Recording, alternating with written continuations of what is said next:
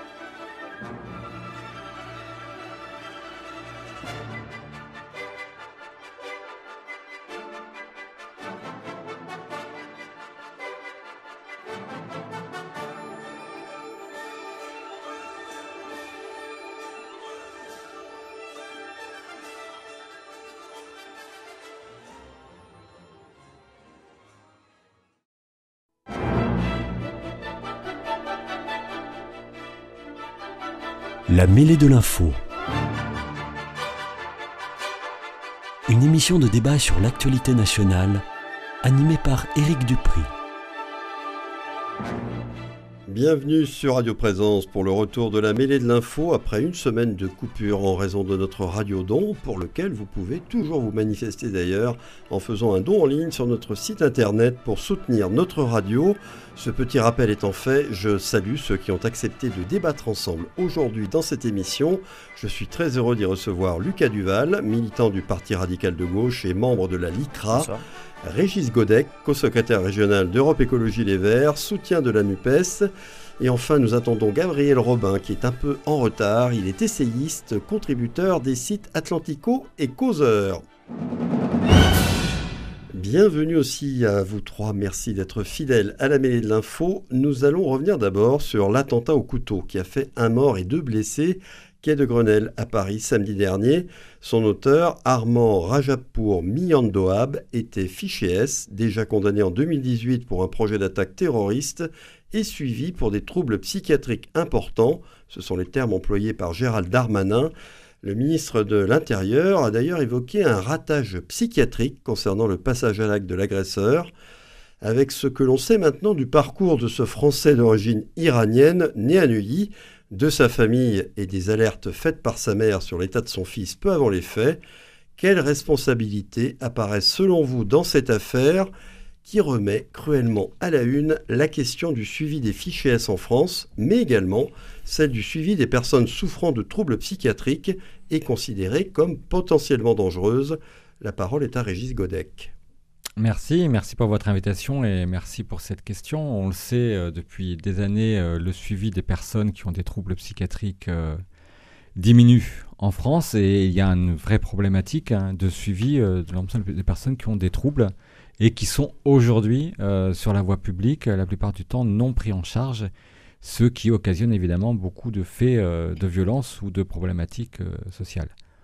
Pour autant, euh, pour l'attentat qui a eu lieu à Paris, euh, cet élément qui est mis en avant par le ministre peut aussi être le moyen de dissimuler une véritable erreur de suivi de la part du gouvernement. Et quand on lit euh, les informations sur le profil de la personne, sur le suivi, sur les antécédents, sur les liens avec d'autres affaires, je crois qu'il y a avant tout une défaillance des services de renseignement sur cette affaire et que cet attentat aurait dû aurait pu être évité avec un travail euh, sérieux des services de renseignement.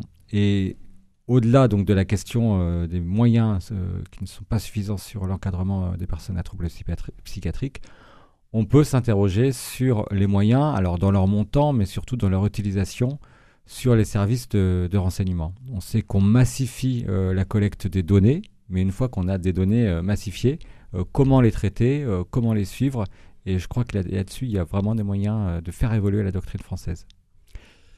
Première intervention donc de Régis Godec. Alors je pose les mêmes questions bien sûr à Lucas Duval en attendant Gabriel Robin.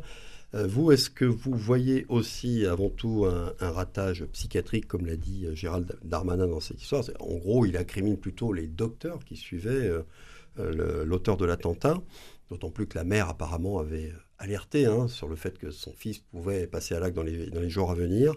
Ou est-ce que vous pensez, comme Régis Godec, qu'il y a eu peut-être avant tout un raté dans le suivi de ce fichier S déjà condamné? Je pense que c'est un peu des deux.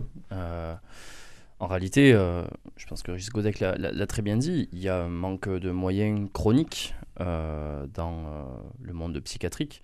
Enfin, moi, je, pense à, un ami qui est aussi conseiller régional, Guillaume de Almeida Chavez, qui travaille, qui travaille justement dans une unité psychiatrique au nord de Toulouse et qui, qui, qui, lui a une résilience euh, que, que, j'admire, mais qui, me, qui, nous dit toujours et qui nous alerte sur le manque chronique de moyens euh, au sein des unités psychiatriques, euh, tout comme au sein du monde de la santé en général, on va dire, et sur effectivement le manque de moyens des services de renseignement, on le sait qu'il est chronique. Et pourtant, ce n'est pas faute d'avoir eu, dans les années passées, malheureusement, nombre euh, d'attentats en France qui auraient dû du coup nous alerter sur la nécessité euh, d'augmenter euh, nos, moyens de renseignement. Évidemment, nos services de renseignement font un travail formidable euh, à la hauteur de ce qu'ils peuvent faire. Ils déjouent euh, tous les jours ou toutes les semaines, je ne sais pas les, chiffres exacts, mais ils déjouent régulièrement des attentats. Euh, tous les jours, même a dit, je crois, Gérald Darmanin, selon si, lui. Hein. Si, c'est le cas, eh bien, eh bien on, ne peut que les saluer. mais Cela dit, c'est inquiétant tout de même. C'est inquiétant tout de même, mais ça veut bien dire qu'il y a effectivement un manque de moyens. Si on, a, on réussit aujourd'hui parce qu'on a, parce qu'on a des services qui sont quand même performants, à déjouer nombre d'attentats, eh bien, on doit pouvoir réussir à, les déjouer tous ou presque.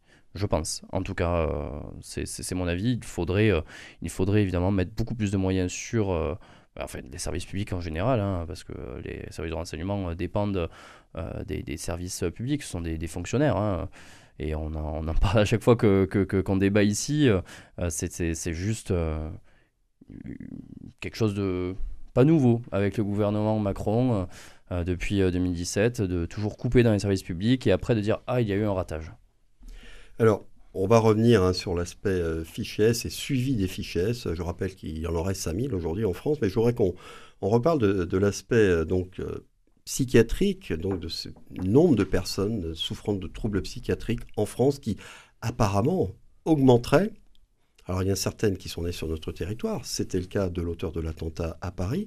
Il y en a d'autres qui arrivent par les mouvements migratoires, parce qu'il n'y a pas de raison qu'il n'y en ait pas aussi parmi ceux qui arrivent. Est-ce que euh, on doit constater aujourd'hui que notre système hospitalier n'est plus adapté pour les suivre et pour les traiter, et donc il convient de mener d'urgence une réflexion sur la question Régis Golec. Bah, je crois qu'on va parler d'éducation aussi dans la deuxième partie d'émission. Et j'ai l'impression qu'on a deux phénomènes euh, qui peuvent être considérés de la même façon. C'est que nous avons une politique qui est mise en œuvre depuis un certain nombre d'années. On va prendre l'élection d'Emmanuel Macron 2017, euh, mais même avant lui, qui est une, une politique dont l'objectif principal est la réduction des coûts, la réduction du déficit euh, budgétaire et la réduction de la pression fiscale, on va dire. Et donc, de fait, va dans le même temps la réduction des moyens publics consacrés à un certain nombre de politiques. Et les politiques de santé, et les politiques d'éducation, et des politiques prioritaires comme les politiques sociales en font les frais. Et ça ne peut pas se passer simplement par euh, euh, le, fait que les salaires des enseignants, que les salaires des personnes qui travaillent dans les éléments de santé n'évoluent pas aussi vite que les autres de la population. C'est que concrètement, ça a des répercussions sociales. Et ces répercussions sociales, ça en fait partie. Euh, des personnes qui se rendent, qui, les déserts médicaux, des personnes qui se rendent dans les services d'urgence, qui ne peuvent plus être prises en charge, des gens qui sont en souffrance sur des lits d'hôpitaux, dans les hôpitaux, parce qu'ils ne peuvent pas être pris en charge, ce sont des conséquences politiques, concrètes. Et la question euh, des personnes qui sont en troubles psychiatriques en fait partie.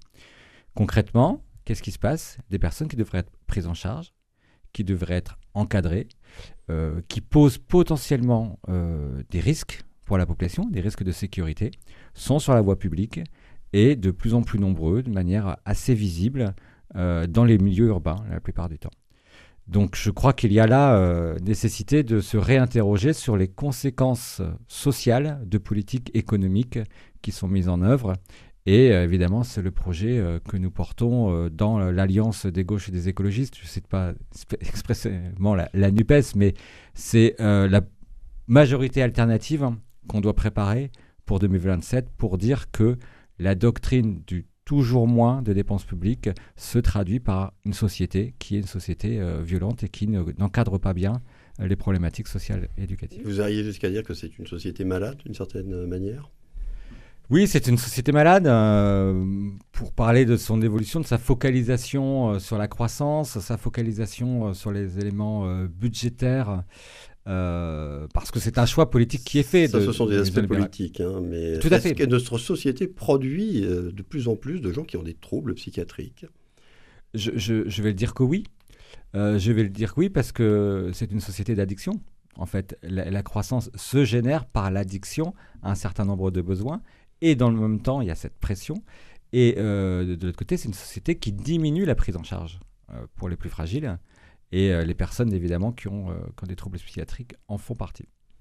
Lucas Duval, même question. Oui, oui, non, mais en réalité, je, je, suis plutôt, plutôt d'accord. C'est-à-dire qu'effectivement, si on cherche à, à être les rois de ceux qui ont le moins d'impôts pour les particuliers, mais dans le même temps qu'on dit qu'on va en faire plus, mais avec moins de moyens, Bon, je vois pas comment est-ce qu'ils peuvent faire. un moment, euh, pour, pour euh, paraphraser euh, le chef de l'État, il n'y a pas d'argent magique. Il l'a dit, c'est vrai. Sauf qu'on ne peut pas en même temps dire, eh bien, on va faire moins de prélèvements sociaux, on va mettre moins d'impôts pour tout le monde, et dans le même temps couper dans les services publics, et dans le même temps dire, vous allez mieux vivre. La France, on est quand même le pays en Europe et dans le monde qui avons notre système euh, social, donc là notamment euh, la santé, euh, qui, qui, était, et même l'éducation, qui était parmi les, les, meilleurs au monde, qui, parce qu'on avait su investir au bon endroit et au bon moment, sur, on avait su aussi investir sur des, sur, des, sur des personnes, parce que derrière les chiffres, il y a des personnes. C'est-à-dire que ben, à l'époque où alors moi, moi je j'ai pas l'âge, mais en même temps, ça me, fait, ça me fait sourire. On en parlera après de l'école, mais à l'époque où on, on, investissait sur les hussards noirs de la République, bah, c'était vraiment un investissement. C'est-à-dire qu'on se disait on va mettre de l'argent quelque part pour que la société, euh, vous l'avez dit, soit peut-être un peu moins malade par la suite. Et, euh, et aujourd'hui, à toujours vouloir faire moins de pression euh, fiscale, eh bien, on finit par dégrader nos services publics. Et encore une fois, si on cherche un coupable, eh bien c'est peut-être là qu'il faudrait le chercher pour essayer de le trouver. Euh, moi, euh, enfin en tout cas au, Parti radical de gauche, on a longtemps, euh, longtemps plaidé pour, pour l'impôt universel, c'est-à-dire que chacun paye l'impôt à sa juste valeur, c'est-à-dire ben, les personnes qui ne gagnent pas ou très peu d'argent, eh bien, paieraient peut-être un euro symbolique, mais qui leur serait grandement rendu avec, euh, les, prestations sociales. Mais dans le même temps, ça veut dire que les personnes qui gagnent extrêmement, qui gagnent beaucoup, beaucoup d'argent, eh bien, devraient également payer beaucoup, beaucoup d'impôts. Et euh, c'est ça la, promesse française, c'est de, pouvoir, contribuer à la richesse nationale et à l'effort national à travers un pacte de tous envers tous, c'est-à-dire que ben, c'est ça aussi l'impôt. C'est se dire que je suis solidaire euh, de la personne qui, qui est à côté de moi. Non pas parce que c'est euh, la charité, je sais qu'on est chez Radio Présence, c'est pas la charité chrétienne, c'est plus un pacte social entre, entre chacun. Donc euh, voilà, en tout cas, si, on, si on cherche un coupable là-dedans, c'est bien, en tout cas sur les coupes budgétaires, et donc aussi avec la politique de Macron, de dire regardez, vous ne payez plus d'impôts, mais le retour du bâton, c'est dire qu'il y a de moins en moins de services. Alors, ce qui est euh, paradoxal, c'est que la France est la championne du monde des prélèvements obligatoires. Il y a encore, vous savez, euh, un classement qui vient de sortir. Là, on est aujourd'hui à 50% du, PIB, tout de même, de prélèvements obligatoires, ce qui est, ce que je crois, un record historique pour notre pays et qui nous met. Euh, est-ce qu'il n'y a pas aussi la question de la façon dont est utilisé l'argent public? Est-ce que c'est pas mmh. d'abord ça la question? Régis Golec. Oui, mais je, je le disais, évidemment, toute la question n'est pas l'ensemble des moyens. Il ne suffit pas d'augmenter de X% euh, les moyens consacrés à une politique pour que la politique soit plus efficace. Et je le disais dans la question de la prise en charge, par exemple, euh, des fichiers S, ou des personnes suspectées euh, d'être sur le point ou d'être en capacité de commettre des attentats terroristes, eh bien oui, il faut des services de renseignement. il faut des agents qui sont capables de suivre ces personnes et, si nécessaire, de pouvoir intervenir avant que le drame ait lieu. ça nécessite des moyens, mais c'est pas simplement en augmentant les moyens sur, dans la dépense publique qu'il y a une meilleure prise en charge. Et là, on le voit sur ce, sur ce dossier en particulier, parce que cette personne était suivie, extrêmement suivie, c'est-à-dire qu'elle a déjà euh, été euh, condamnée, euh, incarcérée pendant plusieurs années, qu'elle a été en détention en semi-liberté, je crois, qu'elle faisait l'objet d'entretien, quand nous avions détecté qu'il y avait elle était en connexion avec d'autres personnes qui ont commis des, Notamment attentats terroristes. de Samuel Paty et celui du couple de policiers à Magnanville, si je me trompe pas. Autant d'informations qui étaient en possession des services. Et pour autant, euh, cette personne n'a pas été euh, empêchée de commettre euh, son acte. Donc on voit qu'il y a là un, élément de défaillance. Et j'attire juste l'attention sur un point, c'est que je, quand je vois le ministre qui essaie d'élargir le terme de, terroriste et d'accuser un certain nombre de militants politiques d'être terroristes, voire éco-terroristes, évidemment, je reprends à dessein son mot, bah c'est grave. C'est grave parce qu'en fait, euh, il euh, pointe euh, l'attention sur des personnes qui sont simplement dans des situations de revendication politique et absolument pas sur le terrain du meurtre politique, du meurtre terroriste, comme là ça a été le cas. Et il dilue les moyens publics consacrés à la surveillance des personnes qui sont dangereuses. Et là, vous voyez, on n'est pas sur des questions simplement de revendiquer des moyens supplémentaires. On sait que la gauche peut être caricaturée en disant oui, vous voulez juste augmenter les dépenses publiques, c'est votre seule réponse politique au problème. Non. Il y a une question de compétences, de moyens. bien sûr, des, et, moyens euh, et notamment sur les services de renseignement, je sais qu'un grand nombre de personnes qui sont des spécialistes de ce sujet disent que la doctrine française euh, n'est pas à la hauteur puisque elle s'est essentiellement euh, consacrée ces dernières années à augmenter euh, le nombre de données collectées sans augmenter les moyens humains pour traiter ces données et pour, donner une suite concrète aux, informations qu'on a collectées. Donc une surveillance généralisée n'est pas une bonne réponse en politique de sécurité, tant qu'on n'a pas mis les moyens ciblés. Vous êtes d'accord Oui, moi je, suis plutôt d'accord avec, euh, avec Régis Godex sur, le coup. effectivement, si on élargit le terme de terroriste, eh ben, ça veut dire qu'avec les mêmes moyens, eh bien, on va devoir, on va devoir surveiller plus de personnes. Et donc, on pourra, comme il l'a dit, euh, pas surveiller aussi bien les personnes qui sont censées être les plus surveillées.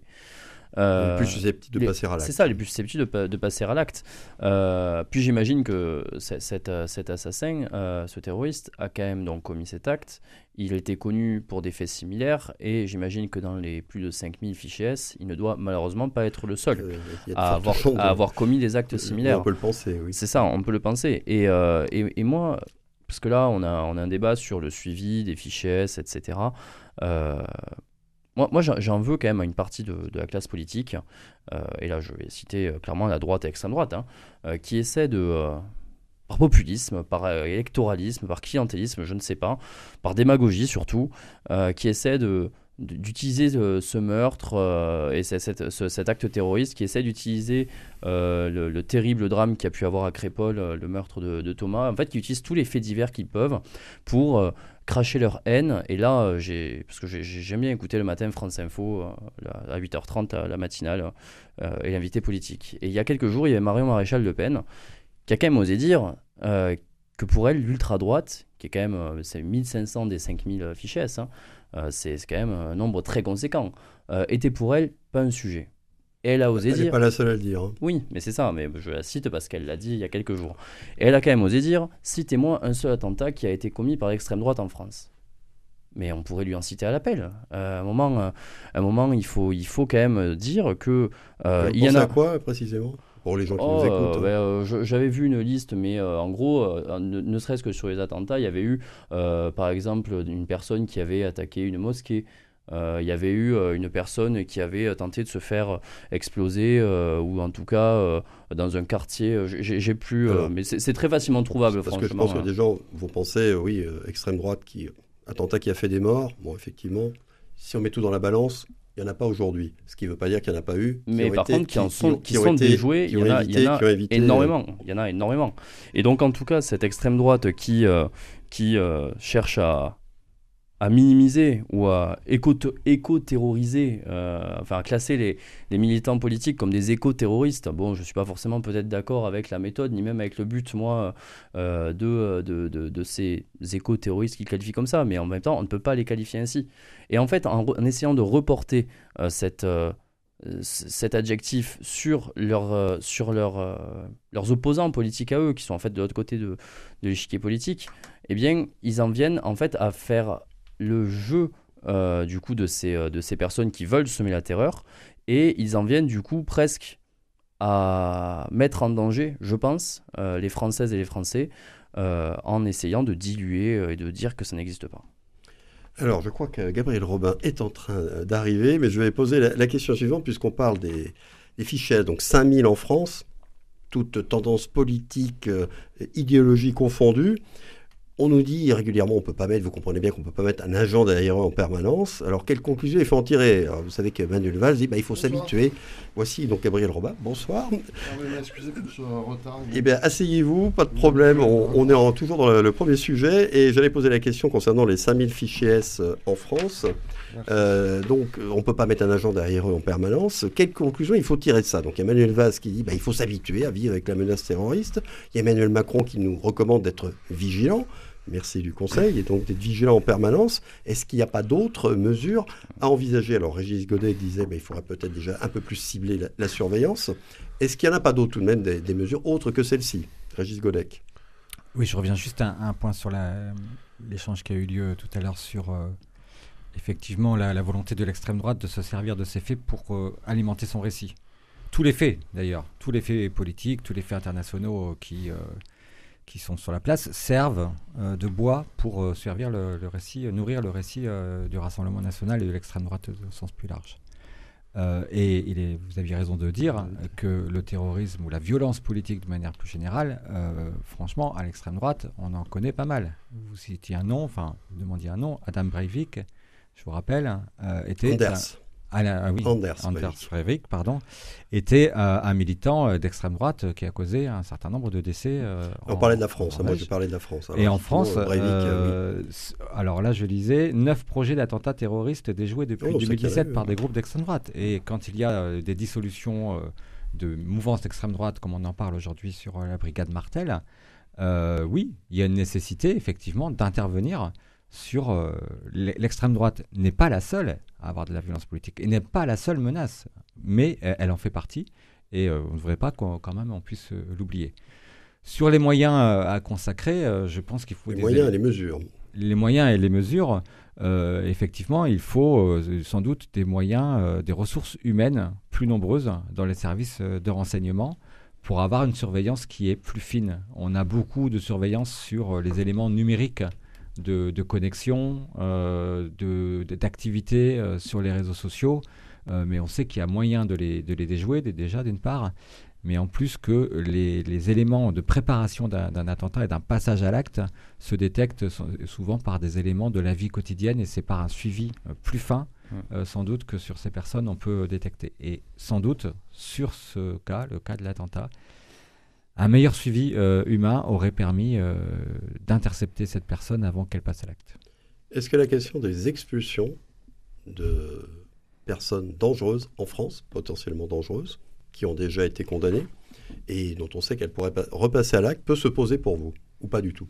Alors, je sais pas pourquoi. Parce qu'elles ne sont pas françaises, bien entendu. Oui, mais je ne sais pas pourquoi vous posez la question sur le cas euh, dont on parle, parce qu'effectivement, expulser un je parle, En général, je parle des 5000 fichiers Je ne parle pas seulement du cas qui vient de se Bien, euh, dites-moi, dans les 5000, combien ne sont pas de nationalité française mais il y en a qui ne sont pas de nationalité française. Ils sont sans doute une minorité. Il y, en a, eu quelques-uns. Donc, euh, les, OQTF, non, les OQTF non appliqués, on sait qu'il y, y, a eu des conséquences Tout à fait. parfois. Mais je, je pensais à ça. Juste, je, je, souligne les glissements qu'on fait, de manière consciente ou inconsciente, entre euh, fichier S menace terroriste, euh, elle est forcément islamique et, et, ah, elle, n'est pas forcément islamique. Et, elle est euh, portée par des étrangers. Non, je crois qu'il faut complexifier l'affaire.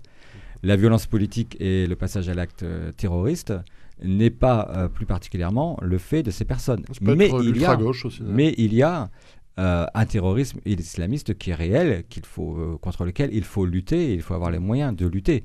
Mais euh, complexifions la problématique de la violence politique et du passage à l'acte terroriste. C'est un des aspects. Gabriel Romain. il y a beaucoup de choses à dire hein. euh, sur ce sujet dont on parle depuis des décennies déjà. parce que, alors bon, je veux bien qu'il n'y ait pas que le terrorisme islamiste dans le monde, c'est vrai. en France, c'est tout de même celui qui nous a le plus frappé au cours des 40 dernières années, et de très loin. je peux remonter à 1995 avec Khaled Kelkel. C'était pour moi le patient zéro euh, du terrorisme islamiste en France, qui était un membre du GIA, groupe, islamique, armé. Euh, on peut même remonter avant, euh, dans les années 80, déjà sur fond de conflit israélo-palestinien, avec l'attentat de la rue des Rosiers et d'autres. je ne vais pas tous vous les faire. Il y a aussi le panarabisme qui a causé des, des attentats. L'attentat de Lockerbie en Écosse, c'est la Libye qui l'avait commandité. Euh, là, c'était pas un attentat directement islamiste, mais euh, le panarabisme, contrairement à ce qu'on croit, parfois on l'oppose euh, à l'islamisme. En réalité, c'est beaucoup plus complexe. Nasser s'était servi des frères musulmans. Il y a aussi des attentats parfois iraniens venant des chiites. Enfin, tout ça est très très complexe. En tout cas, ce qui est certain, c'est que la France aujourd'hui, et depuis plusieurs décennies, est la cible du terrorisme islamiste, qui lui-même euh, peut être parfois lié, euh, comme je viens de vous l'expliquer, avec le panarabisme, avec Lockerbie, etc., avec des mouvements d'extrême gauche.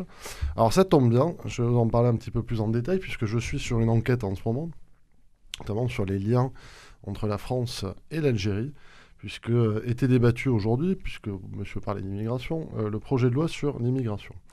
Dont on parlera certainement la semaine prochaine. Il s'avère qu'il y a eu un petit débat au sein de la majorité présidentielle entre Édouard Philippe, qui depuis un an propose de supprimer les accords de 68 facilitant l'installation et le séjour euh, des immigrés algériens en France, euh, avec M. Macron qui lui s'est opposé vertement.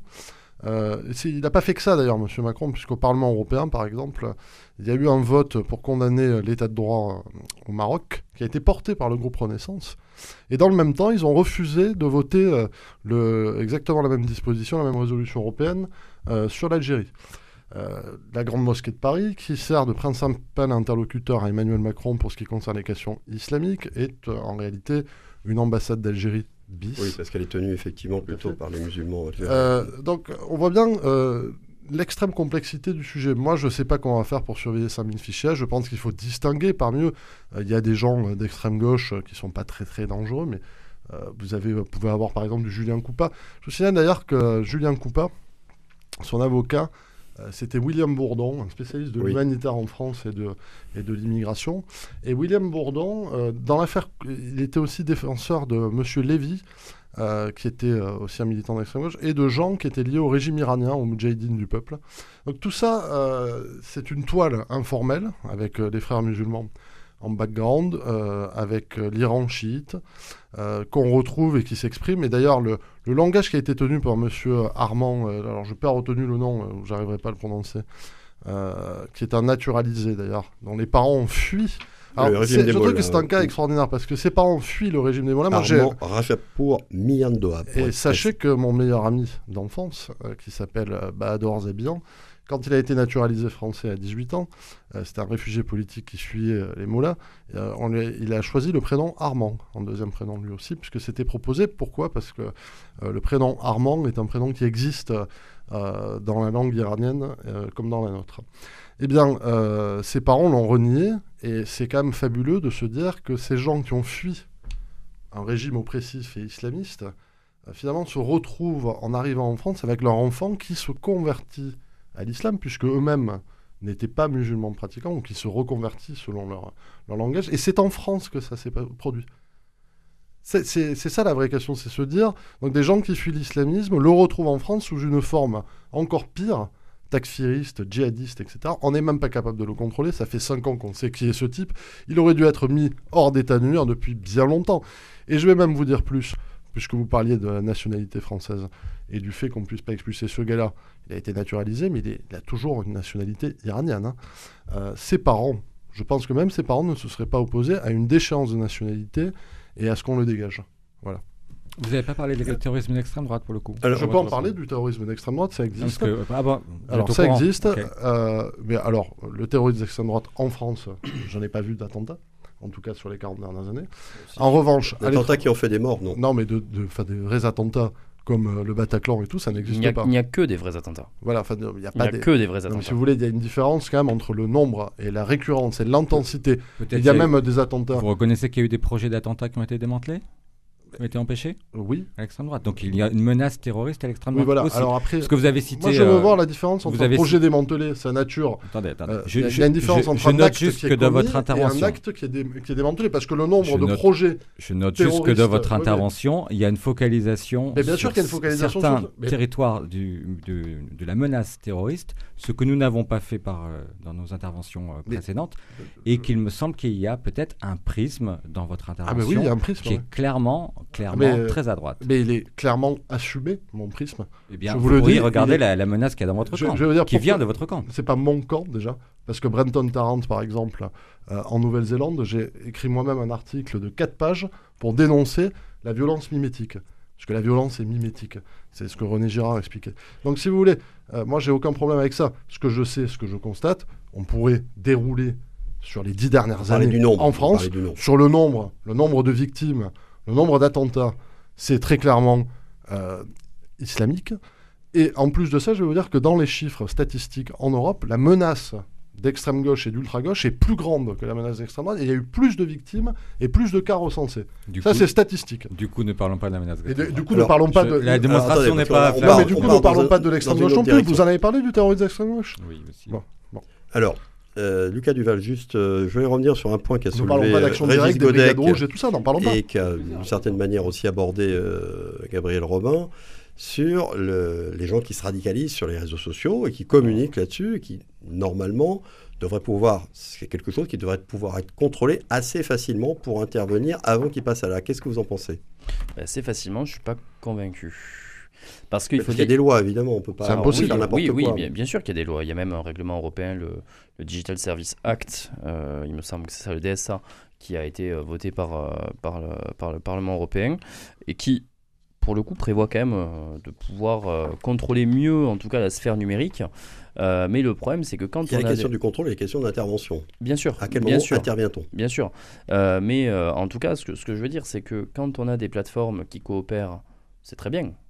Mais quand on a des plateformes qui se mettent à être... euh, je parler de Twitter par exemple, où, euh, où euh, le propriétaire de Twitter dit très clairement que lui, il est pour la liberté d'expression absolue à l'américaine et que presque il s'en fout complètement des lois européennes. Il est même prêt à supprimer Twitter de, l'Union européenne. hein. Ça pose quand même un, problème particulier. Effectivement, il y a ça, se voit notamment sur la plateforme TikTok, il me semble, qu'il y a des, influenceurs professionnels qui sont euh, euh, aux mains euh, de, enfin même qui sont en fait des agents euh, de puissances étrangères et qui euh, euh, vont déverser des, des messages antiennes. Par exemple, la, la- polémique qu'il y a pu avoir avec euh, l'abaya en début d'année, euh, ça vient euh, de là, ça vient de, de, d'en gros de, de comptes sur TikTok euh, qui euh, disaient aux jeunes, aux jeunes filles, euh, oui, euh, si jamais, tu si jamais tu ne portes pas la baya, tu es une mauvaise musulmane. Bon, euh, avant ça, euh, presque personne ne disait ça en France, sauf que quand tes gamines, déjà, sont sur ces réseaux sociaux avant même l'âge requis pour être sur ces réseaux sociaux légalement, et qui en plus euh, voient une vidéo, deux vidéos, dix vidéos, 100 vidéos, eh ben, effectivement, il y a un endoctrinement. Et ça, et ça on le voit. Euh, après, peut-être que, parce qu'on parlait qu'effectivement, il y a de plus en plus de collecte de données par les services de renseignement, ce qui pour moi n'est pas une mauvaise chose, tant que c'est euh, réglementé, mais peut-être qu'avec les progrès qui vont se faire avec euh, l'intelligence artificielle, Artificielle, oui. euh, on pourrait se servir de, de ça, développer, en tout cas miser sur la recherche en France euh, pour développer une IA euh, maison, ou à la limite une, une IA européenne même, parce que euh, si on veut mettre les moyens, autant euh, Macron l'a euh, proposé ça. Mais ça serait très bien. Non, non, mais euh, tout ce qui part du public sur ce genre de sujet, ça marche pas. Peut-être un partenariat public-privé, c'est possible aussi. Mais en tout cas, euh, peut-être se servir de l'IA pour essayer de détecter effectivement des comportements, et essayer de détecter euh, des, des, des- des- des risques. pas faire en sorte que l'ordinateur décide de tout, mais puisse aider euh, les agents euh, des services de renseignement, en, peut-être en, en émettant euh, bon, ben, telle personne avec tel ou tel comportement, c'est bizarre. Allez vérifier. Et que effectivement, euh, euh, l'IA puisse aider sur ce domaine-là. Mais en tout cas, oui, c'est sûr et certain que les réseaux sociaux aujourd'hui ne sont pas une bonne chose si l'on souhaite en tout cas mettre fin à la menace terroriste en France. Je, voudrais ajouter un truc. Terminer rapidement non, mais je voudrais ajouter un truc puisque on soupçonne d'avoir un prisme sur la, question euh, islamique.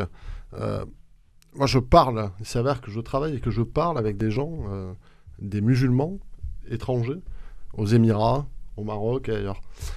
il faut savoir que aux Émirats Arabes Unis, comme en Arabie Saoudite, les frères musulmans, c'est illégal, pas en France. Il faut savoir qu'au Maroc, quand ils en chopent la déradicalisation en prison, je veux dire que ça ne rigole, mais alors pas du tout. C'est-à-dire notre déradicalisation à côté, c'est euh, vraiment. Chez nous, ne fonctionne manifestement pas. Et d'ailleurs, beaucoup de gens pensent que c'est impossible de déradicaliser. Tous les gens, euh, depuis de longue date. Tous les gens issus de culture musulmane vous expliquent qu'on ne peut pas déradicaliser sans base religieuse. C'est-à-dire qu'il faut en fait, euh, c'est des gens qui restent musulmans. On peut pas les. Nous, on essaye de, on leur fout des hamsters sur le truc, on fait venir des psys, ça ne marche pas, ça ne peut pas fonctionner comme ça. Euh, il faut qu'ils restent dans un cadre religieux, en fait, c'est-à-dire d'une pratique religieuse plus normale et, mieux comprise, plus coranique en fait, et moins basée sur diverses interprétations. Donc, je, n'accepte pas du tout ce discours parce que quand vous parlez avec des Émiratis, ils sont beaucoup plus durs, mais ils sont beaucoup plus durs que moi. Euh, il me dit, mais vous êtes fou de faire venir une telle immigration, vous allez vous retrouver avec euh, énormément d'attentats, etc. Ils le disent. Pas, je ne l'invente pas d'ailleurs, parce qu'il y a des trucs, vous pouvez aller vérifier sur, euh, pouvez aller vérifier sur Internet ou vous renseigner. le ministre des Affaires étrangères émirati, qui est le neveu de l'émir, l'a dit publiquement. Il l'a dit publiquement à Londres. Il y a une vidéo où il explique, il dit, vous êtes fou. Vous allez vous, allez vous retrouver dans les mains de gens, parce que... Et, j'ai même pire, L'imam Iqiyoussen, qui a été renvoyé par euh, Gérald Darmanin au Maroc, a dit Je suis déçu de quitter la France parce que le, vrai islam, il est ici. Je ne peux pas le pratiquer chez moi. Je ne peux pas le pratiquer au Maroc. Je peux le pratiquer en Europe. J'ai quand même. Enfin, je sais pas, ça, devrait faire réfléchir. Bon, on, va clore le débat. Je sais que Régis Godec aimerait sans doute renchérir sur le sujet. si on veut parler du second sujet, il faut y aller maintenant. Ça reste ouvert, on sait qu'il y a des inquiétudes assez légitimes sur toutes ces questions. Petite pause avant de nous retrouver tous les quatre dans une vingtaine de secondes pour ce deuxième débat. Restez bien à l'écoute de Radio Présence. À tout de suite.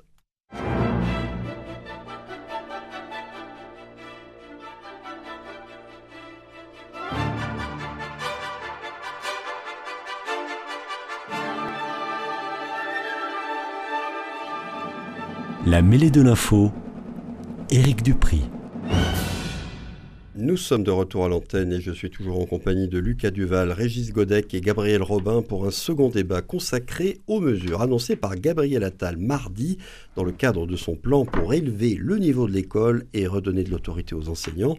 Une intervention faisant suite à une nouvelle dégringolade historique des élèves français dans le classement PISA, notamment dans le domaine des mathématiques. Vous avez pu prendre connaissance de l'ensemble des mesures annoncées par le ministre de l'Éducation nationale. Est-ce que vous avez le sentiment qu'elles vont dans le bon, sens? Et est-ce qu'elles pourraient permettre, si elles sont effectivement appliquées, bien sûr, de remonter rapidement le niveau moyen des élèves scolarisés en France? Lucas Duval. Il n'y a pas si longtemps que vous étiez à l'école, vous, êtes Non, c'est vrai que c'était il n'y a, pas si longtemps. Et, c'est, je pense, en tout cas, un de mes sujets euh, qui, pour moi, me passionne, euh, en tout cas, dans, mon engagement politique.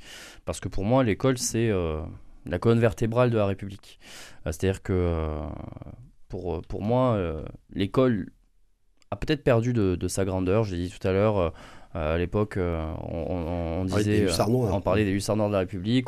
L'école française était l'excellence de l'école. Elle formait les citoyens libres, éclairés. bref, c'était c'était l'excellence presque quasi des Lumières. C'est un modèle, effectivement, qui à un moment donné était donné. Et, et c'est vrai qu'on ne peut que constater euh, la dégringolade du niveau. Enfin, euh, moi, je pense que si on regarde le bac que j'ai passé et le bac que vous avez tous les trois pu passer, euh, bon, je pense qu'on ne fera aucun commentaire. non, non, mais que, que justement, que vieux. Quand, très, quand, très, quand très peu d'années, on va le faire comme ça, quand très peu d'années, en tout cas, les, les, attendus ont été vraiment baissés. Euh, et, je pense que c'est euh, à, la, défaveur des, euh, élèves français. Ce qui est terrible, c'est qu'il n'y a pas si longtemps, on nous disait encore que le niveau montait. Bon, oui, mais c'est effectivement, si on regarde les statistiques de réussite au bac, 93% dernier de gamins qui ont eu le bac. Oui, sauf que c'est pas dit, le niveau qui a monté, c'est ça. On se dit, mais c'est magnifique. La barre, la, barre qui, qui, est, c'est ça, basse. C'est ça. Enfin, à un moment, il faut, il faut regarder les choses en face. Alors, qu'est-ce que vous pensez de ce que propose Gabriel Attal? sur, ce, sur ce qu'a proposé Gabriel Attal, moi, je pense que ça va dans le bon sens. C'est-à-dire qu'effectivement, il a moyen de devenir, je pense, peut-être le, ministre de, l'Éducation nationale qui aura fait le plus pour l'école, en tout cas pour les, pour les enfants, depuis longtemps. Et pourtant, euh, vous savez, je ne suis pas du tout, du tout macroniste. Mais, euh, mais il faut reconnaître que quand même, quand on dit, euh, et qu'on dit clairement, les professeurs auront le dernier mot, ben, ça paraît être du bon sens, mais c'est ce qu'il faut. Oui, à un moment, qui de mieux qu'un professeur pour dire, bon, ben, tel enfant aurait besoin de redoubler. à un moment, les parents, ils peuvent dire oui, non, machin, chouette. Enfin, euh, ils peuvent idéaliser leur gamin, mais si le gamin a 7 de moyenne, il n'y a aucune raison de le faire passer à, la classe supérieure. Euh, sur, euh, par exemple, la refonte totale des programmes scolaires pour essayer de, mettre des nouvelles méthodes d'apprentissage. Bon, je ne connais pas trop la méthode de Singapour dont il parlait pour les mathématiques. Après, a priori, c'est une méthode qui, fonctionne. Ah bah c'est les, euh, meilleurs quasi du monde. Et euh, donc, donc, pourquoi pas euh, Mais en tout cas, moi, ce que je constate, c'est que là où Gabriel Attal essaye de faire des choses et qui, en tout cas, selon moi, vont dans le bon sens, à voir, comme vous avez dit, si ça sera appliqué. eh bien, il y a... parce que pour l'instant, on est dans les propositions et le discours. Il y a toute une partie de la gauche, et notamment chez LFI, qui s'est levé vent debout en disant Mais vous vous rendez compte, ils veulent mettre que euh, le brevet soit obligatoire pour passer au lycée. Oui. Et alors, enfin, à un moment, euh, si la personne n'a pas réussi à avoir son brevet, c'est qu'il ne doit pas avoir les, les, connaissances suffisantes pour accéder au lycée. Enfin, moi, ça me semble logique. Et en fait, ce, misérabilisme dans lequel veulent enfermer une partie de la gauche, c'est-à-dire que moi, c'était un tweet de Louis Boyard, en fait, qui, qui, qui, qui m'a un peu. De la France Insoumise. C'est ça, de la France Insoumise.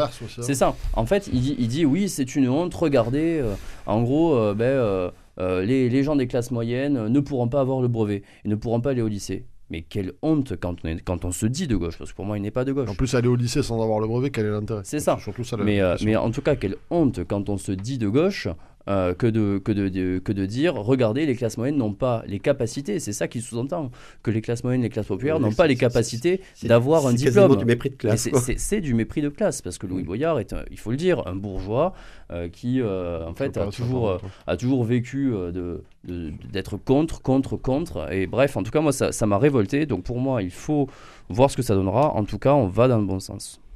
Alors, Gabriel Robin, vous êtes un père de famille sans doute très attentif au programme scolaire. je ne suis pas le, meilleur pour parler de, l'école, parce que je n'aimais pas ça. Je n'aimais pas l'école, moi. Euh, c'était, euh, c'était une souffrance pour moi de me rendre à l'école. J'étais un peu comme. on a été d'autres dans votre cas. Comme euh, Stéphane Zweig, quand il parle des, maîtres et tout ça. Moi, j'étais, faisais, plutôt un partisan de l'école buissonnière que de, que de l'école. attentive. Bon, voilà, j'étais pas. J'étais un élève un peu dissipé. Cela étant, j'aimais apprendre en revanche. Et je trouve qu'en France, on avait un système qui était parfois un peu euh, rigide. Euh, c'est-à-dire, on avait les mauvais aspects du système asiatique sans les avantages, c'est-à-dire sans la discipline et sans le, euh, sans le bon apprentissage tel qu'il est donné là-bas. il y a du bon dans ce que propose Gabriel Attal, c'est vrai. Notamment la perspective des classes de niveau par matière fait beaucoup polémique au collège. À gauche. Ben, en fait, c'est excellent. parce que c'est un truc que j'avais fait un papier pour défendre cette idée, parce que euh, euh, c'est une idée qui vient du Royaume-Uni et que m'avait présenté un copain euh, des militaires qui était basé en Angleterre dans le cadre d'un échange, et ses enfants avaient été formés dans ce système-là. Il m'avait dit, mais c'est fabuleux en fait, parce que ce sont des, des classes, on peut être rétrogradé, mais on peut monter aussi. En fait, les gens, quand ils sont mis par niveau, déjà, c'est pas frustrant pour ceux qui sont moins bons, et ça ne retient pas ceux qui sont meilleurs de, de, de progresser. Donc en fait, c'est vraiment excellent. Ça donne beaucoup plus d'espace et de temps aussi aux professeurs pour euh, vraiment euh, performer avec les meilleurs. Et en plus de ça. Et aider ceux qui sont moins bons peut-être à, progresser. Et en plus de, ça, c'est par matière. Parce que aussi, hein. dans une même classe, vous pouvez vous retrouver par exemple dans le meilleur groupe en histoire et en français. Et euh, dans le groupe intermédiaire en mathématiques et je sais pas moi, en latin par exemple. Ce qui fait que ça va aussi miser sur vos points forts. Et nous, on a, on a une tendance, et c'est vrai, et c'était bien quand c'était possible, à l'humanité générale, c'est-à-dire à des gens euh, très euh, euh, capables d'à peu près tout résoudre. malheureusement, on se retrouve dans une forme de, dans une économie et dans une société d'hyperspécialisation. Donc, miser sur les points forts des gens, déjà, sur les points forts des enfants, ça donne confiance. C'est-à-dire que le, le, gamin qui est très fort en sport et très fort en français, si on, l'encourage à être encore plus fort en sport et en français, mais je pense qu'en fait ça va rejaillir sur ses matières faibles. Si c'est bien fait, après c'est toujours pareil. Euh, moi, ça me fait penser, euh, moi qui, j'adore les sports de combat, j'en ai beaucoup fait. Euh, je me rappelle qu'à l'époque, en, en vous aviez des gens qui, étaient, qui avaient peur, par exemple, de, de, prendre du corps à corps et tout ça. Mais en fait, on faisait par atelier, atelier de niveau. Et si vous étiez meilleur, par exemple, en anglaise, vous pouviez être dans le meilleur groupe d'anglaise et dans un groupe un peu moins fort sur le corps à corps. Et bien, je, je vois un petit peu la, la même philosophie derrière. Après, le problème, c'est ce sera une fois de plus euh, l'application. Euh, effectivement, euh, nos résultats PISA sont catastrophiques et devraient vraiment nous inquiéter. Il y a une inquiétude hein, quand on est aussi bas quand même, dans tous les domaines. Il ne se passe rien, c'est ça qui est. C'est qu'il y a un énorme problème, énorme. C'est terrifiant même. Alors, concernant les, groupes de niveau, il y a un certain nombre de représentants de syndicats d'enseignants qui ont fait part de leur scepticisme après les annonces hein, de ces mesures par Gabriel Attal. Entre autres, il y a deux, choses qui les ont choqués. Le redoublement qu'ils ont qualifié de redoublement à l'ancienne, et puis ces groupes de niveau qui, selon eux, auraient fait preuve de leur inefficacité et qui pourraient même accentuer les inégalités. Il vaut mieux pas un bon redoublement que passer en Godec, Sur l'ensemble déjà de ce qu'a annoncé euh, Gabriel Attal, qu'est-ce que vous en pensez? Est-ce que vous ressortez des mesures qui vont dans le bon sens, selon vous? Est-ce qu'il y en a d'autres euh, pour lesquelles vous n'adhérez pas du tout? Ah, Première observation, euh, la course à l'échalote pour euh, le fauteuil de l'Elysée a commencé. Gabriel Attal est, bien positionné pour concourir à, ce, poste-là. Et effectivement, il fait des annonces successives qui sont des annonces pour séduire un certain électorat, qui n'est pas l'électorat d'ailleurs initial d'Emmanuel Macron en 2017. Et aujourd'hui, enfin ces derniers jours, il a fait un certain nombre d'annonces qui vont clairement dans ce sens. Pourquoi pas Il a son agenda politique, euh, mais moi je voudrais pas qu'il y ait un certain nombre d'élèves qui soient euh, sacrifiés. Je ne sous-estime pas les problématiques du collège.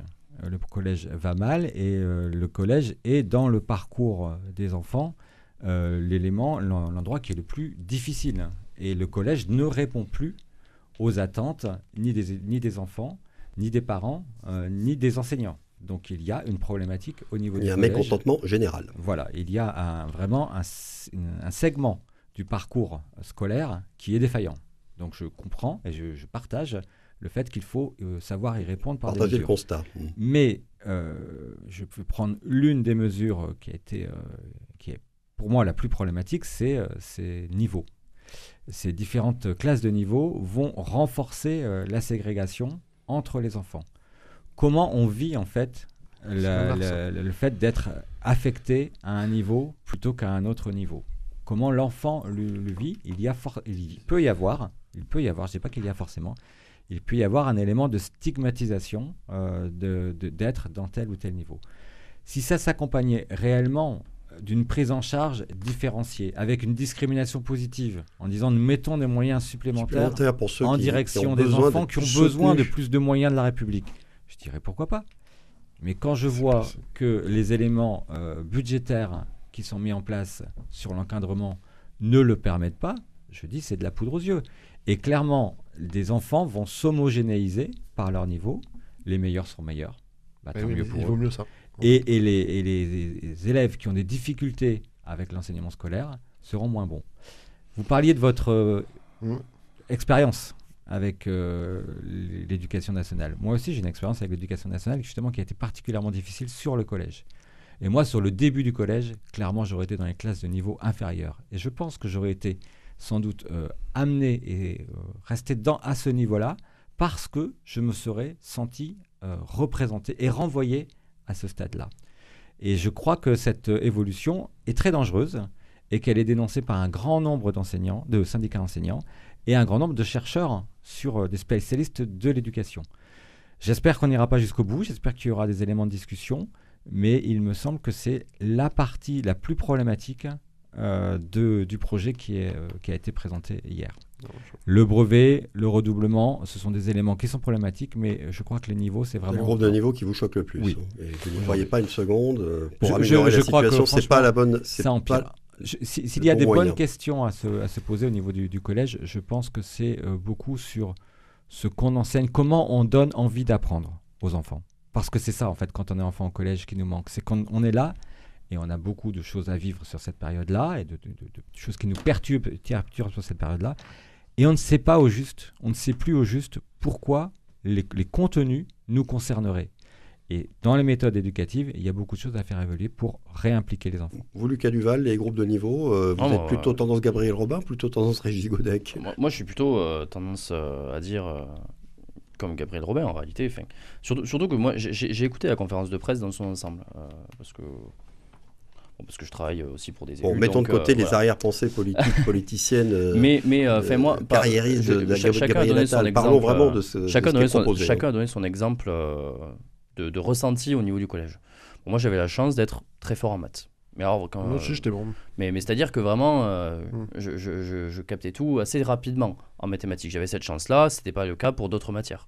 Euh, et c'était surtout pas le cas pour d'autres dans ma classe. Ce qui fait que quand euh, on faisait une leçon, eh bien effectivement, là où moi je comprenais du premier coup, il y en a, ils prenaient deux ou trois coups. Bon, c'est pas grave, ça arrive.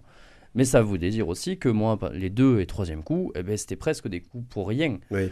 Et, euh, et le truc, c'est que... Vous, ça ne vous tirait pas vers le haut Ah, moi, ça ne me tirait pas vers le haut, ça- au contraire même. Mm. Et j'ai même un professeur qui un jour m'a dit, c'est très, enfin, c'est une anecdote, il m'a dit, euh, c'est très simple, là je donne, je donne la méthode facile, mais on va donner, mais plus tard on fera comme ça quand les gens auront compris. Et moi je lui ai dit, Ben, c'est très simple, je vais faire directement la méthode difficile entre guillemets. Et il m'a quand même dit, c'est très simple, si tu fais comme ça au contrôle, tu auras zéro. Parce qu'il fallait passer par la méthode simple. Sauf qu'en fait, eh bien, C'est- euh, C'est débile. hein. c'est c'est débile parce qu'on bride, on bride, on bride les, les élèves qui voudraient aller plus vite et qui peut-être ont besoin d'aller plus vite aussi pour leur, pour leur, euh, pour leur euh, façon d'apprendre. Donc pour ceux qui sont bons dans les matières, c'est très bien. Mais sauf que ce qui, ce qui, ce qui, ce qui n'a pas été dit, c'est que pour les groupes de niveau, euh, pour les, ceux qui ont des difficultés dans les matières, alors déjà a priori ce sera que sur le français et les mathématiques. En plus, ouais. Ce qui fait qu'ils auront une classe commune pour toutes les autres matières, mais surtout que pour les groupes de niveau avec les niveaux Sur les deux inférieurs, matières les plus problématiques. c'est ça. Bah, c'est les Et- deux matières, effectivement, et- ça pêche le plus. hein. et donc sur ces deux matières-là, donc les, les élèves qui auront le plus de difficultés seront surtout mis dans des groupes de classe beaucoup plus réduits pour permettre aux professeurs de pouvoir enseigner différemment, de pouvoir prendre plus de temps individuellement avec les élèves Bah oui. et de pouvoir euh, et de pouvoir du coup essayer de les faire mieux progresser. Bon, Puis ça compense l'absentéisme quand même de nombreux parents qui n'ont pas le temps, qui, parfois n'y comprennent rien. c'est ça. Enfin moi, Donc si, si c'est fait, c'est pas pour rien. Et, et donc, et donc tout ça pour dire, bon effectivement c'est sur le papier. Moi, moi je le dis sur le papier, euh, mais euh, j'achète, il n'y a pas de souci, je signe où À voir si ça sera appliqué. Bah, après, il y aura le la question du financement qui est posée aussi par beaucoup de. de- de- il, il me En semble revanche, En revanche, hein. je vais, je vais avoir un petit passage progressif, progressiste pour une fois. Attention, Euh, attention. non, non, non, mais je pas suis- trop violemment. hein. Mais re- ne le retenez pas. Non, mais je suis, je, je peux être assez progressiste sur Non, je certains domaines, je étonnamment. Non, non, mais je, je vous surprendrai. Je, je- je suis relativement progressiste sur certains sujets. Progresser. Euh, sur euh, sur la sur l'école, je pense qu'il y a euh, tout ce qui est euh, expression euh, artistique, euh, sportive, euh, projet collectif, etc. n'est pas assez bien en avant ou pas assez bien fait. Et euh, ça manque un peu quand même dans cette euh, euh, dans cette perspective. Il faut les bases, il faut que tout soit maîtrisé, c'est vrai. Mais il faut aussi euh, on les adapte, les jeunes et les enfants, au véritable monde professionnel. Le monde professionnel, il est collaboratif. Il est basé pas uniquement sur du par cœur, mais sur la capacité à chercher. La, partie sport en France, euh, je trouve qu'elle est un peu ringarde. Il faut tous faire le même sport, etc. Il y en a peut-être qui ont envie, euh, peut-être avoir un peu plus de choix, un petit peu plus à la carte et pas se baser que sur les clubs privés. Euh, la partie expression artistique aussi, je trouve que c'est assez faible. Par exemple, il y, a- très très peu de collèges en France. Vous pouvez avoir un projet vidéo ou un projet radio, des choses comme ça. Alors c'est une question de moyens aussi. Mais tout ça me semble un petit peu absent quand même de leur vision. Et c'est dommage. Parce qu'il y a des gens qui sont capables de se révéler sur des choses collaboratives, etc. Et qui, euh, dans le cadre d'un apprentissage par cœur dans la classe, assis toute la journée, se font chier. Quoi. Ouais, et puis question de maturité, parfois, on n'est pas Voilà. tous au même niveau aussi. euh, bon, euh, Régis Godec, les arguments qu'a mis en avant Lucas Duval, vous les entendez ou pas? Bah, en tout cas, je constate que Gabriel Attal a l'air d'être très convaincant dans ses conférences de presse. hein, puisque quand on insiste à ses conférences de presse, on rentre dans la conférence de presse en défendant les hussards noirs de la République. Et euh, cette, école, euh, cette école qui fondait la République, en fait, hein, le projet des hussards noirs de la République, Ah oui. c'est de construire la société de demain au travers de l'école hein, et de l'enseignement, et une République qui soit une République que- qui, soit, euh, qui construise l'égalité à tous les échelons de la société. Et là, je pense que nous sommes très très loin du projet du Vous gouvernement de la un République. projet inégalitaire. Au contraire, je, je- je vois une, une évolution effectivement, euh, on va dire libérale en tout cas, euh, qui conforte et qui installe en son sein euh, les différences de la société. Et ça, c'est Comme ça marche effectivement un projet politique euh, qui est celui de Gabriel Attal, je l'entends, mais qui est un projet politique euh, contre lequel moi je lutte.